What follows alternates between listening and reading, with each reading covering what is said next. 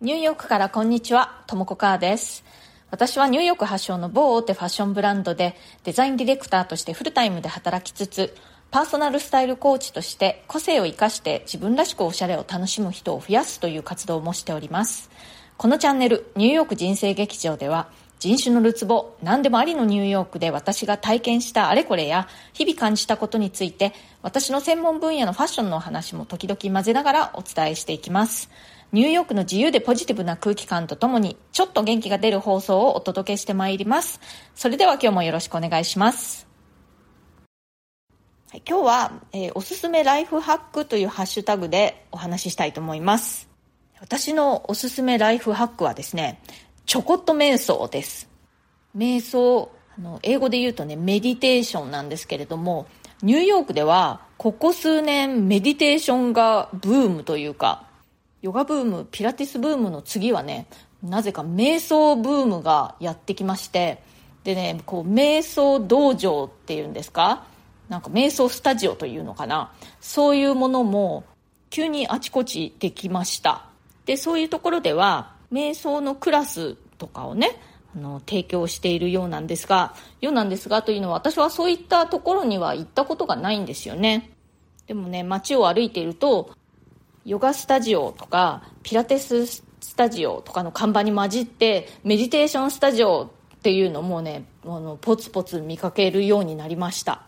私この放送の過去回で何回かお話ししたことがあるんですけれども瞑想アプリというのをすごく愛用してまして特に愛用しているのはシンプルハビットっていうアプリなんですね。でこれねちょっと英語しかないと思うのでまあ、英語だとちょっと嫌だなっていう方には合わないかなと思うんですけれども、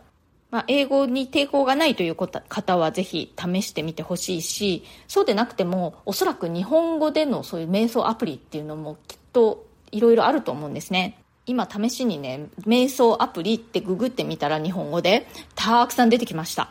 これいろいろ好みがあると思うので、いくつか試してみて自分があこれはいいなって思うのを使ってみるといいんじゃないでしょうかね。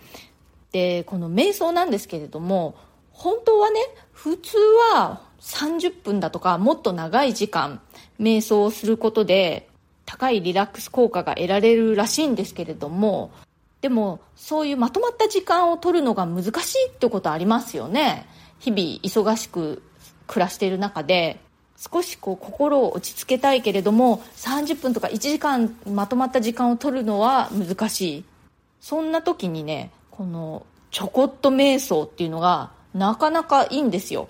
私がやっているのは5分間の瞑想です。この私の使っているシンプルハビットっていうアプリに5分間とか10分とかね時間を設定してできる瞑想が瞑想のガイドがあるんですね。その5分っていうのを私はよく使っているんですけれども、1回1回の時間は5分だけれども、結構ね、1日のうちに何回もやったりとか、ちょくちょく隙間時間を見つけてやるようにしています。でね、本当に5分だけでも、瞑想っていうかこう目を閉じて、まあ、呼吸を整えて、そのガイドに合わせてね、やっていると、ざわざわしていた気持ちとか、不安とか、ネガティブな気持ちがね、ちょっとスッと落ち着くんですよ。あの、よくちょこっと昼寝とかするとすごく脳が休まるって言いますよね。だから15分でも昼寝するととても効果がある。それにちょっと似てるなって思うんですよね。私的にはむしろね、短い昼寝より短い瞑想の方がやったっていう感じがすごくあります。なんでかっていうと、短い昼寝って、よし、これから15分昼寝するぞって決めて、目覚ましをセットして横になっても、その、いつから眠りに落ちたかが分かんなかったりするじゃないですか。または、その結局あんまり眠れた感じしなくて、まあなんとなく15分間目を閉じていたけど、まあ、15分経っちゃったみたいな本当に昼寝できてたのかなって思ったりするんですよね私の場合。まあでも単にね本当に目を閉じて横になっているだけで実際に眠っていなくても脳にとってリフレッシュ効果があるっていうふうには言いますけれどまあ、あの、15分昼寝した場合にね、本当に15分眠れたんだか何なんだかがちょっと自分ではっきりわからないみたいな感じで、ちょっとね、もやもやする感じがあるんですけれども、瞑想の場合は、本当にガイドに従ってね、5分とか10分でもいいんですけれども、やったっていう感じがあるんですよ。始めて、で、ちゃんと終わる時は終わりっていう感じで、寝てるわけではないので、意識はあって、でも何かこう昼寝したかのようなスッキリ感があるんですよね。なので、このね、ちょこっと瞑想、とってもおすすめです。忙しい方でもお仕事の合間なんかでもね、本当に5分とかなら時間作れたりするじゃないですか。手間もかからずね、座るとこさえあれば、あの、椅子でも何でもいいんですよ。どこでもできるし、すぐに思い立ったら始めることができるので、ぜひやってみてください。瞑想アプリもね、いろいろ試してみて、瞑想ガイド、私は人の声でガイドしてもらうのが結構好きなんですけれども、一人ね、すごく好きな声というか話し方の瞑想ガイドの人がいて、ちなみにね、ケイト・ジェームスさんっていう、オーストラリアの方で、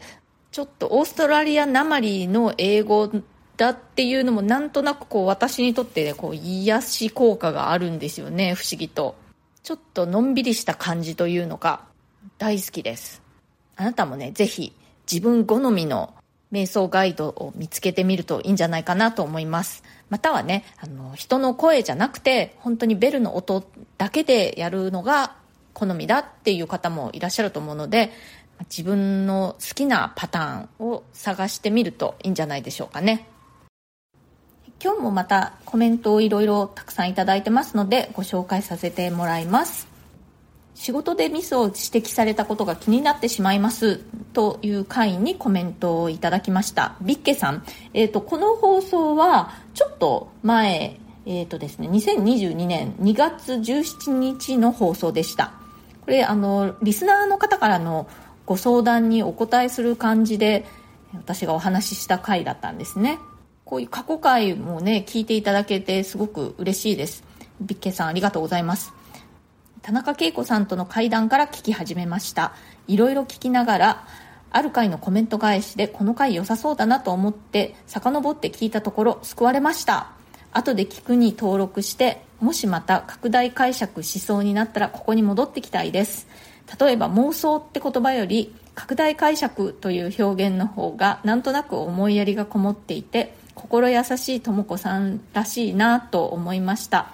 言葉のチョイスだけでも癒されましたよ。ということで、えー、ありがとうございます。そうなんですよね。他人のことだとね客観的に見ることができるけど自分が実際に何かミスを指摘されたりとか何か言われるとそこからこういろいろ膨らんでね拡大解釈してしまって単に一つのことについて何か注意をされたのにもう自分の存在全体が否定されたかのようになってしまうってこと、まあ、その気持ちはすごく私もわかるんですけれども、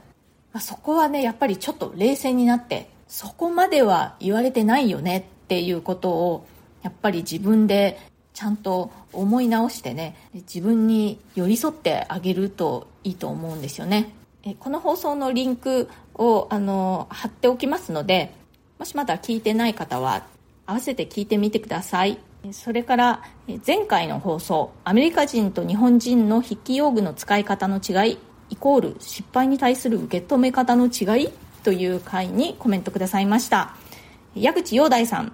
とも子さん遅ればせながら配信1周年おめでとうございます。私も他のリスナーさんと同感でいつも丁寧にコメントにお返しくださり何度も嬉しい気持ちにさせていただきました。ありがとうございます。文房具の話からの展開と着地を興味深く聞きました。私もそう思います。都市開発にしても日本では行政や不動産会社レベルでは一旦全部を取り壊して更地にしてから全く別の街を作り上げることが多くリセット好きなのかなと感じます。個人レベルではリノベを楽しむ傾向にあり私はその方が好きです。ということで矢口洋大さんいつもありがとうございます。確かに日本人ってリセット好きなのかもしれないですね。まっさらにしてフレッシュスタートみたいなのが好きですよね日本人は。新築とかも大好きですしね不動産の話で言うと。そういうのを考えるとなかなか面白いですよね。それからすみれさん。はじめましていつも楽しみに聞かせていただいています。アメリカの消えない消しゴム分かります。高校では確かみんなほとんど授業はボールペンでした。授業での板書も日本ほどきちんと色色分けをして先生の言われる通りというイメージはなかったです。日本は文具博とか文具女子のような言葉もあったり文具に対する思い入れは日本ならではですね。芯の太さや書き心地色味など繊細なところまでこだわりがある高品質の日本の文具大好きです。海外へのお土産にも喜ばれますね。ということですみれさんありがとうございます。すみれさんは、えー、アメリカ在住の方なんでしょうかね。それか、まあ、高校はアメリカだったということですよね少なくとも。もう本当にねアメリカの消しゴムなんでこんなにびっくりするほど消えないんだって、ま、どうせねみんな使わないからいいやって感じで放置されてるんだと思います。本当にね消しゴムだけでなくて日本の文房具って本当に高品質ですよね。私も結構日本の文房具よく使ってますね。日本に里帰りした時に買ってきたものだったりとかあとあのニューヨークでもね日本の本屋さんっていうのがあるんですよ。紀ノ国屋書店があってそこででペンとかノートとか文具をいろいろ取り扱ってるのでそこで買ったりもしますね。あとねノートは無地あの無印良品ですね。無地のノートを結構愛用しています。それから同じ回にコメントくださいました。テムテムさん。日本のボールペンはお土産になると聞いたことがあります。部活でそれ用ではないのですがスプレーで冷やして色が浮かび上がる絵というのを描いたことがありました。事前にバーナーで炙っておいてという仕掛けでした。ボールペンの軸を割ったりしたような気がします。てんてんさんいつもありがとうございます確かに日本のボールペンってそのボールペン自体のデザインが可愛かったりとかあとはそのインクのね色が珍しい色のものとかも結構あってねそういうのはアメリカにはなかなかないのかなと思いますね。でそれからそのスプレーで冷やして色が浮かび上がる絵って何でしょうね。面白いですね。あの、逆にその炙ったら絵が出てくるみたいのってなんかやったことあるっていう気がしますけれども、炙り出しっていうんですか、いわゆる。冷やすと色が浮かび上がってくるんですね。面白いですね。今日は私のおすすめライフハックということで、ちょこっと瞑想のおすすめについてお話ししました。今日の放送が気に入ってくださったら、チャンネルのフォローや SNS でのシェアなどもしてくださるととても嬉しいです。それから質問やリクエスト、えー、相談、その他コメントなども大歓迎ですので、ぜひお気軽に送ってください。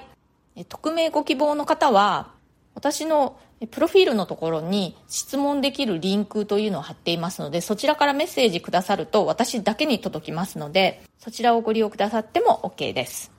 ニューヨークのことやファッションのこと、キャリアのこと、キャリアチェンジのこと、海外で働くこと、海外で暮らすこと、それ以外でも何でもいいですよ。お返事は随時この放送を通じて、えー、していきたいと思います。今日も最後まで聞いてくださってありがとうございました。それではまた次回、ともこかーでした。